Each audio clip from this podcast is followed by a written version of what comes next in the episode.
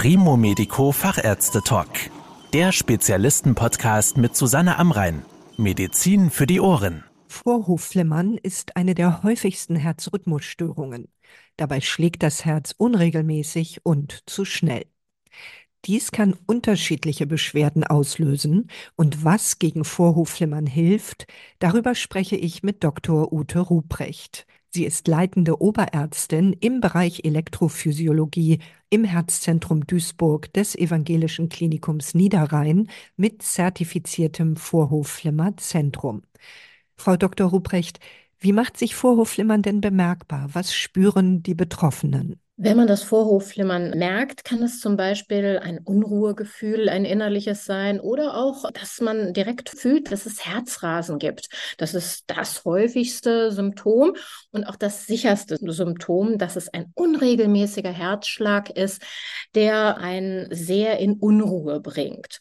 Und alle, die das Rhythmusphänomen nicht wirklich äh, wahrnehmen, können es auch an Luftnot und Leistungsknick in erheblichem Maße feststellen, was manchmal gerade nach Erkältungen oder auch anderen Phasen sehr schwierig von anderen Dingen zu differenzieren ist. Was passiert im Körper? Wie entsteht dort Vorhofflimmern? Tatsächlich ist es so, dass wir im linken Vorhof eine Herzfrequenz zu diesem Zeitpunkt von etwa 500 elektrischen Impulsen haben. Das bedeutet praktisch, dass der Vorhof sich 500 Mal aufgrund dieser elektrischen Kommandos zusammenziehen möchte. Funktioniert natürlich nicht.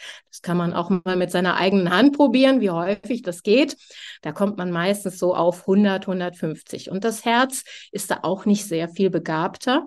Und man muss sich klar machen, es gibt eben diese 500 Fehlimpulse. Und wo die herkommen, das wissen wir mittlerweile sehr genau, denn das Herz besteht aus elektrisch leitfähigem Muskelgewebe und die Verbindung, also die Schläuche quasi, die das Sauerstoff sauerstoffreiche Blut aus der Lunge in den linken Vorhof transportieren, die bestehen aus Bindegewebe. Bindegewebe hat eine elektrische Leitfähigkeit wie Gummi, nämlich gar keine. Und dieser Übergang, das hat der liebe Gott nicht so ganz hingekriegt, denn da sind im Grunde genommen einige Muskelfasern so in diese bindegewebigen Schläuche ausgefranst und man muss sich das so ein bisschen vorstellen wie einen elektrischen Irrgarten. Und das erkläre ich meinen Patienten immer so, dass man äh, sich das wie mit einer Lehrerin vorstellen kann, die ihre Schüler, denen sie sagt, Kinder, lauft ans Ende des Schulhofs, klatscht an und dann kommen die alle so etwa in einem Pulk wieder zurück. Das ist der normale Herzschlag. Wenn die Lehrerin aber sagt, Kinder, lauft ans Ende des Schulhofs und da habe ich einen Irrgarten aufgebaut, da müsst ihr durch und dann kommt ihr zurück, dann kann man sich vorstellen, dass die Impulse, also die Schüler, die zurückkommen zur Lehrerin, ganz unterschiedlich und vielzahlig sind. Und das ist der Grund, weshalb das Vorhofflimmern entsteht. Je älter man wird, desto größer wird der Irrgarten, desto mehr verfransen sich die Impulse dort drin. Und in dieser Region der Übergänge zu den Lungenvenen von Vorhofmuskel zu den Lungenvenen, da entsteht das Vorhofflimmern. Und welche Folgen hat das Vorhofflimmern für unsere Gesundheit? Oftmals haben Patienten große Angst, dass es schon gesundheitsschädlich ist, wenn über einige Minuten das Herz sehr schnell schlägt. Da braucht man gar keine Sorge haben, denn für uns alle ist es sehr gesund, wenn wir mal so richtig unseren Puls in Hochtouren bringen, wenn wir Sport treiben. Anders sieht es aber aus, wenn das Vorhofflimmern nicht nur für Minuten oder einige Stunden äh, da ist, was eigentlich gut verpackt wird, sondern wenn es Tage und Monate oder sogar zu einem chronischen, nicht mehr therapierbaren nicht wieder rückläufigen Vorhofflimmern kommt, dann ist es insbesondere, wenn die Frequenz über 100 ist, also deutlich über der Ruhefrequenz, so, dass es zu einer Herzschwäche bei sehr, sehr vielen Patienten kommt. Diese Herzschwäche kann so erheblich sein, dass sie dann auch in den Bereich kommt, dass man sich große Sorgen um die Patienten macht und dass man auch sofort handeln muss. Da braucht man keine Angst haben. Auch das merkt man. Und dann, wenn die Pumpe eben nicht mehr funktioniert, passieren Dinge wie Wasser, also Flüssigkeit bleibt in den Beinen, in der Lunge und eben all das an Flüssigkeit, was die Pumpe nicht mehr leisten kann, kann entsprechend im Körper eingelagert werden, was man dann auch in seiner Funktion merkt. Luftnot als häufigste Beschwerden. Entsteht Vorhofflimmern denn in einem langsamen Prozess oder tritt es ganz plötzlich auf, also von einer Minute zur anderen? Also grundsätzlich gibt es vier Gruppen von Patienten, möchte ich sagen, die Vorhofflimmern entwickeln. Da gibt es einmal die sehr alten Patienten, die über 80-Jährigen, von denen wir wissen, dass etwa 15 Prozent unter Vorhofflimmern äh, leiden. Und da können wir die Antwort schon mal so geben. Da hat sich dieses Vorhofflimmern während eines langen Lebens entwickelt viele Entzündungsprozesse, viele degenerative Prozesse haben dazu geführt, dass sich dieser Irrgarten vielleicht auch langjährig durch hohen Blutdruck, Schlafapnoe und so weiter entwickelt hat. Es gibt aber auch die Patienten, die schwer krank sind. Das heißt, die Klappenfehler haben, die Herzinfarkte haben, schwer Diabetes, also viele Parallelerkrankungen, die dann auch schon in einem früheren Alter, also sehr viel beschleunigter, so eine Erkrankung entwickeln können, aber letztendlich wenn man es so zusammenfassen möchte, eine schnellere Alterung aufgrund ihrer zahlreichen Begleiterkrankungen haben. Dann gibt es aber auch bei mir in der Sprechstunde einige Patienten, die sehen super trainiert aus und man denkt, was machen die nun in so einer Herzsprechstunde? Die berichten mir dann, wenn ich frage, was ist denn so ihr Hobby, dass sie zum Beispiel Triathlon machen, dass sie rudern, dass sie also Extremsportarten betreiben, wo man mittlerweile durchaus weiß, dass man zum Beispiel, wenn man eine gewisse Zahl an Hochleistungsstunden hinter sich gebracht hat, also wo man wirklich seine Herzfrequenz deutlich über 130 gesteigert hat und so regelmäßig trainiert hat, dass hat definitiv bei einem gewissen Wert auch Effekte auf die Entstehung von Vorhofflimmern. Und dann die vierte Gruppe, die keine eigene Gruppe ist, weil sie im Grunde genommen in jeder eigenen der drei zuvor geschilderten Gruppe eine Rolle spielt, ist die Schlafapnoe. Man weiß, dass bis zu 80 Prozent aller Vorhofflimmerpatienten nachts Atempausen haben. Eine Atempause macht nichts und es macht auch nichts, wenn man mal eine Nacht nicht schläft. Aber nicht zu atmen führt zu chronischer Sauerstoffunterversorgung des Herzens. Das wiederum macht kleinste Entzündungen im Herzmuskel, die dann in der Endstrecke auch wieder kleine Narben sind. Kleine Narben, um die der elektrische Impuls herum muss, sind nichts anderes als der Irrgarten, der auch in den Übergangen entsprechend das Problem ist. Und so ist es dann entsprechend eine Sache, die alle Gruppen betrifft. Und viele sagen, Schlafapnoe, das hat noch niemand zu mir gesagt. Man muss aber immer in Rechnung stellen, das Nichtatmen ist das, was am leisesten ist und die meisten Ehefrauen zum Beispiel auch gar nicht stört. Wie können Sie denn feststellen, ob Beschwerden, die Ihre Patientinnen und Patienten haben, tatsächlich durch Vorhofflimmern ausgelöst werden? Heutzutage haben wir super viele effektive Methoden und eine ist das Pulsfühlen, also wenn ich dem Patienten gegenüber sitze, das kann er auch selber tun. Wir schreiben ein EKG. Da wissen wir auch die Diagnose sofort. Und was viele von den Zuhörern wahrscheinlich auch haben, ist eine Uhr mit EKG-Sensor. Da macht man mit so einer One-Button-Technologie einfach äh, mal ein EKG und das sagt einem mit einer Validität, also Genauigkeit von über 90 Prozent, habe ich Vorhochflimmern oder nicht. Diese Uhren werden auch empfohlen, sind wirklich valide und das kann man auch nach einer Therapie oder wenn man eine Familie mit vielen äh, Risikopatienten hat. Also ist es wirklich zu empfehlen und ist kein Spielzeug und man braucht auch keine Angst haben, dass man damit zu viel Messungen macht. Man gewöhnt sich daran und es gehört wie Zähneputzen dann irgendwann dazu. Wenn nun tatsächlich Vorhofflimmern diagnostiziert wurde, gibt es Medikamente oder vielleicht auch Notfallmedikamente, mit denen sich das Vorhofflimmern abschalten lässt? Ja, Das gibt es. Und zwar funktioniert es so, es gibt ein Medikament, was mit einer Effektivität von über 70 Prozent eingesetzt werden kann. Das kann man runterschlucken und dann wirkt es innerhalb von einer Stunde wirklich bei der überwiegenden Mehrzahl der Patienten. Das ist das Fleckainid. Das wird auch in den Leitlinien als Pill in the Pocket empfohlen. Allerdings muss man einschränkend sagen, solche Medikationen müssen wirklich sehr differenziert besprochen werden. Und ich mache es in meinem Bereich auch so, dass diese Medikamente einmal in geschützter Atmosphäre einer Ambulanz gegeben werden. Also wenn man gar kein Vorhofflimmern zum Beispiel auch hat, weil man schon im EKG von einigen Patienten sieht, ob es ungute Nebenwirkungen gibt, die entsprechend nicht äh, mit dieser Medikation vereinbar sind. Und es verträgt sich auch mit vielen anderen Medikamenten nicht. Und da sollte in jedem Fall ein Elektrophysiologen drüber schauen, der das auch von der Risikostratifizierung sehr gut beurteilen kann. Wie gut helfen denn andere Medikamente gegen Vorhofflimmern? Ja, was man sehr gerne einsetzt, ist ja zum Beispiel der Beta-Blocker. Grundsätzlich kann man sagen, Beta-Blocker, der hilft. Ne? Also jeder Patient, der ihn einnimmt, der hat das Gefühl, Mensch, das ist eine gute Sache. Aber man muss sagen, der Beta-Blocker entspricht so ein bisschen dem Ibuprofen der Rhythmologen. Wenn Sie sich vorstellen, Sie haben eine kaputte Hüfte, der Orthopäde zeigt Ihnen das und er gibt Ihnen Ibuprofen, dann werden Sie sagen, Mensch, die Schmerzen sind aber echt besser geworden.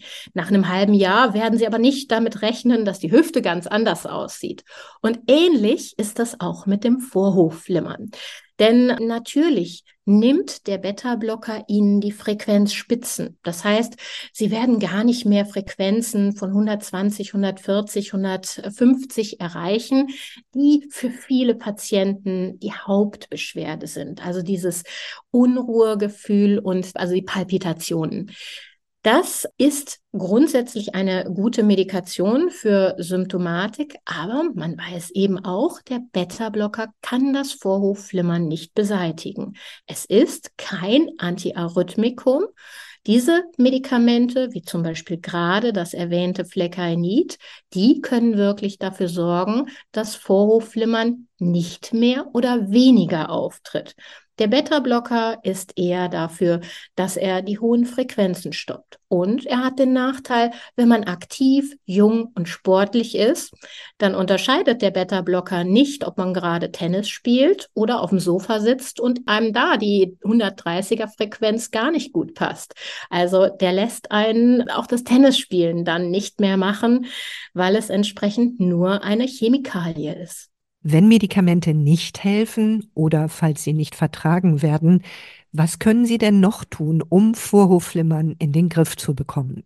Nachdem wir so genau wissen, wo das Vorhofflimmern entsteht, können wir den Irrgarten, den man sich in den Eingangszonen der Lungenvenen vorstellen muss, den können wir vom Rest des Vorhofs elektrisch trennen, isolieren. Jetzt haben wir kein Isolierband da, sondern es ist so, dass wir uns da eines kleinen Tricks bedienen. Und zwar funktioniert das entsprechend, dass wir äh, eine Mini-Mikrowelle haben. Wir haben einen Katheter, der ist etwa so dick an der Spitze wie eine Kugelschreiberspitze und aus dem kommt Hochfrequenzstrom. Und dadurch bewegen sich die Moleküle im Muskel sehr schnell, werden auf 60 Grad erhitzt. Unter diesem Punkt kommt es dann entsprechend zu einer ja, Erstdegeneration und die verändert sich dann zu einer punktförmigen Narbe. Punkt für Punkt, wie eine Perlenkette, legen wir dann eine Linie um die Lungenvenen herum. Diese Linie können wir mit unseren 3D-Technologien so perfektionistisch anlegen, dass es keine Lücken gibt, dass wir immer den gleichen Anpressdruck, dass wir immer die gleiche Effektivität der Energie erreichen und dementsprechend auch eine komplette Umzirkelung der Linien und damit auch die Narbenregion, also eine bindegewebige, gummiartige Linie, die keinen Stromimpuls durchlässt, erreichen. Wir haben da quasi so einen Effekt wie ein Schafzaun. Ne? Wenn der Schafzaun dicht ist, dann kommen die Impulse nicht mehr rein und auch nicht mehr raus und können den Vorhof nicht in den falschen Rhythmus bringen. Wie muss ich mir das vorstellen? Wie läuft so ein Eingriff ab? Also ist dafür zum Beispiel eine Vollnarkose erforderlich und wie lange dauert er? Eine Narkose braucht man, wenn man Patienten Schmerzen zufügt, weil man den Bauch aufschneidet oder ähnliches äh, macht. Wir möchten nur, dass die Patienten für unsere 3D-Darstellung des Vorhofs, also wir machen eine Rekonstruktion des linken Vorhofs indem wir mit einem Katheter das Ganze austasten. Voraussetzung ist, dass der Patient ganz ruhig liegt. Dafür schläft man am besten. Also man kriegt von dem ganzen Eingriff überhaupt gar nichts mit. Das dauert etwa zwei Stunden. Letztlich ist es dann so, dass man aufwacht, wenn alles geschehen ist. Man atmet eigenständig, also anders wie bei einer Narkose, wo man einen Schlauch durch den Anästhesisten einführt, ist das vergleichbar wie mit einer Magenspiegelung, dauert aber etwas länger, weil wir diese 3D-Rekonstruktion machen und dann diese angepasste, also maßgeschneiderte Linie für jeden Patienten auf beiden Seiten, auf den rechten und linken Lungenvenen durchführen. Wie schnell geht es denn den Patientinnen und Patienten anschließend besser? Wenn ein Patient im Vorhofflimmern kommt und dann auf die Station kommt, merkt er sofort, dass das Herz ruhig schlägt. Und viele Patienten nehmen das schon als sehr, sehr angenehm wahr. Insbesondere die erste Nacht, die gleichzeitig auch die einzige Nacht ist, die die Patienten normalerweise heutzutage im Krankenhaus verbringen empfinden die Patienten, abgesehen davon, dass es im Krankenhaus ist und auch mal die üblichen Geräusche des Krankenhauses gibt, die Matratze nicht stimmt. Aber viele sagen, das war mal eine schöne Nacht. Ich habe das ganz anders empfunden als die letzten Monate. Und wenn man dann nach Hause kommt, muss man noch einige Tage darauf achten, dass man keine schweren Dinge trägt, weil wir ein Löchlein in die Leiste, also mit einer Nadel gemacht haben, was sich aber sofort verschließt. Nur da wir Blutgerinnungshemmer geben, ist es eben sinnvoll, dass man über einige Tage darauf achtet, dass man nicht mehr als 10 Kilo trägt. Aber grundsätzlich kann man auch Sportarten alles direkt am ersten Tag wieder starten. Und wie geht es für die Patientinnen und Patienten nach der Behandlung weiter? Also müssen sie zum Beispiel dauerhaft Medikamente einnehmen? Dauerhaft nicht, aber es ist für zwei Monate auf jeden Fall und unumgänglich erforderlich, dass man eine Blutgerinnungshemmung einnimmt. Man hat eine dünne Narbenlinie, also eine dünne Wunde gesetzt, die grundsätzlich auch, also wie wenn man Schorf auf der Haut hat, dazu neigen kann, dass sich dort Gerinnsel bilden. Damit das nicht passiert, sollte man für zwei Monate, selbst wenn man sonst überhaupt gar keinen Risikofaktor für einen Schlaganfall hat, diese Gerinnungshemmer nehmen. Das wird aber von uns auch jedes Mal kommuniziert. Und danach setzt sich das entsprechend des eigenen Risikoprofils fort. Das heißt, es gibt da eine Punkteliste und wenn man ein Hochrisikopatient ist, empfehlen wir, diese Medikation fortzusetzen. Andernfalls ist das nicht notwendig. Andere Medikamente wie zum Beispiel Bluthochdruckmedikamente sollten weitergenommen werden, denn Risikofaktoren wie Schlafapnoe, Bluthochdruck, Diabetes, all das, was äh, Vorhofflimmern eben auch begünstigt, das muss vermieden werden und dafür ist die Begleitmedikation natürlich wichtig. Dieses Verfahren, also die Pulmonalvenenisolation, das Sie eben beschrieben haben, ist das denn aus Ihrer Sicht das überlegene Behandlungsverfahren bei Vorhofflimmern, vor allem verglichen mit dem ja recht bekannten Vorgehen, nämlich dass das Herz kurz gestoppt wird, damit es anschließend dann von selbst in den richtigen Rhythmus zurückfindet? Das, was Sie jetzt gerade beschrieben haben, ist ja die Elektrokardioversion. Und das entspricht im Grunde genommen dem, was Sie zu Hause mit dem Computer machen. Wenn der gerade mal nicht richtig läuft, dann drücken Sie da auf Neustart. Und wenn dann der Computer nicht so ganz große Probleme haben, dann arbeiten Sie einfach weiter.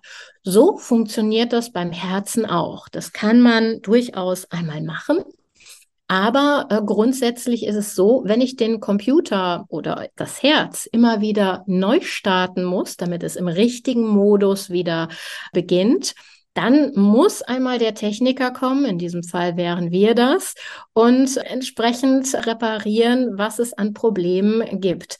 Das heißt, man hat heutzutage insbesondere in Studien gezeigt, dass es sehr wichtig ist, dass man eine effektive Therapie hat und die kann zwar grundsätzlich auch mit Medikamenten erfolgen, aber man muss wissen, dass die Ablationstechnologien in zertifizierten Zentren eine Erfolgsrate bei anfallsartigen Flimmerern von bis zu 80 Prozent erreichen. Medikamente sind auf dem Niveau von 70 Prozent in der Regel nicht so effektiv. Und man darf nicht vergessen, man nimmt dauerhaft eine Tablette, die schon äh, wesentliche Nebenwirkungen hat und mit wenigen Dingen kombiniert werden kann. Also es spricht im Moment alles eher für die Ablation, weil man eine Intervention hat, die danach auch keine chronische weitere Therapie an sich braucht. Kann es denn trotz erfolgreicher Behandlung vorkommen, dass das Vorhofflimmern erneut auftritt und könnte man dann die Ablation wiederholen? Wie gerade schon erwähnt, wir sind über die letzten Jahre, also ich mache das seit 15 Jahren und die Methodik gibt es auch gar nicht so sehr viel länger als 20 Jahre. Und in dieser Zeit hat man die Erfolgsraten enorm gesteigert. Wir sind jetzt also bei 80 Prozent. Trotzdem 20 Prozent der Patienten werden Vorhofflimmern äh, wieder bekommen. Das ist aber kein Drama. Denn es entspricht eher einer Stelle, wo zum Beispiel die Muskulatur etwas dicker war, der Katheter in der Tiefe der Muskulatur damit nicht 50 oder 60 Grad erreicht hat. Und diese Stellen können sich über Wochen und Monate dann auch erholen.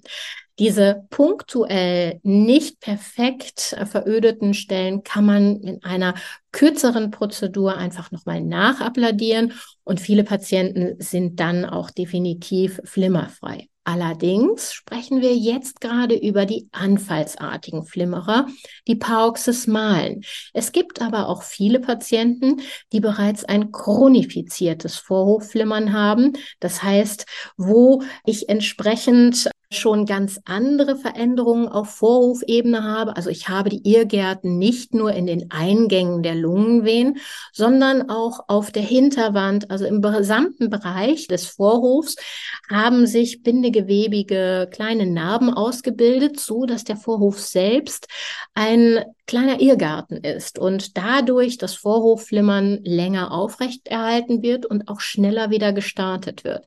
Diese Patienten haben mitunter deutlich geringere Ablationserfolge und da kann man auch zusätzliche Linien, also quasi wie Straßensperren einbauen, die dann aber den Verkehr so strukturieren oder die elektrischen Potenziale, dass man dann auch wieder zu einem regelmäßigen Sinusrhythmus kommen kann, was insbesondere bei den Herzkranken, also bei den Schwerherzkranken, beste Strategie ist, um das Herz dauerhaft im Sinusrhythmus zu halten, weshalb man da auch ganz klar eine Klasse 1 definiert. Also wer schwer herzkrank ist, der sollte bei Vorhofflimmern insbesondere einen Sinusrhythmus anstreben. Vielen Dank für Ihre anschaulichen Erklärungen, Frau Dr. Ruprecht. Das war der Primo Medico Fachärzte Talk mit Susanne Amrein. Danke, dass Sie zugehört haben. Mehr Informationen rund um das Thema Gesundheit und medizinische Spezialisten finden Sie auf primomedico.com. Bis zum nächsten Mal, wenn es wieder heißt Medizin für die Ohren.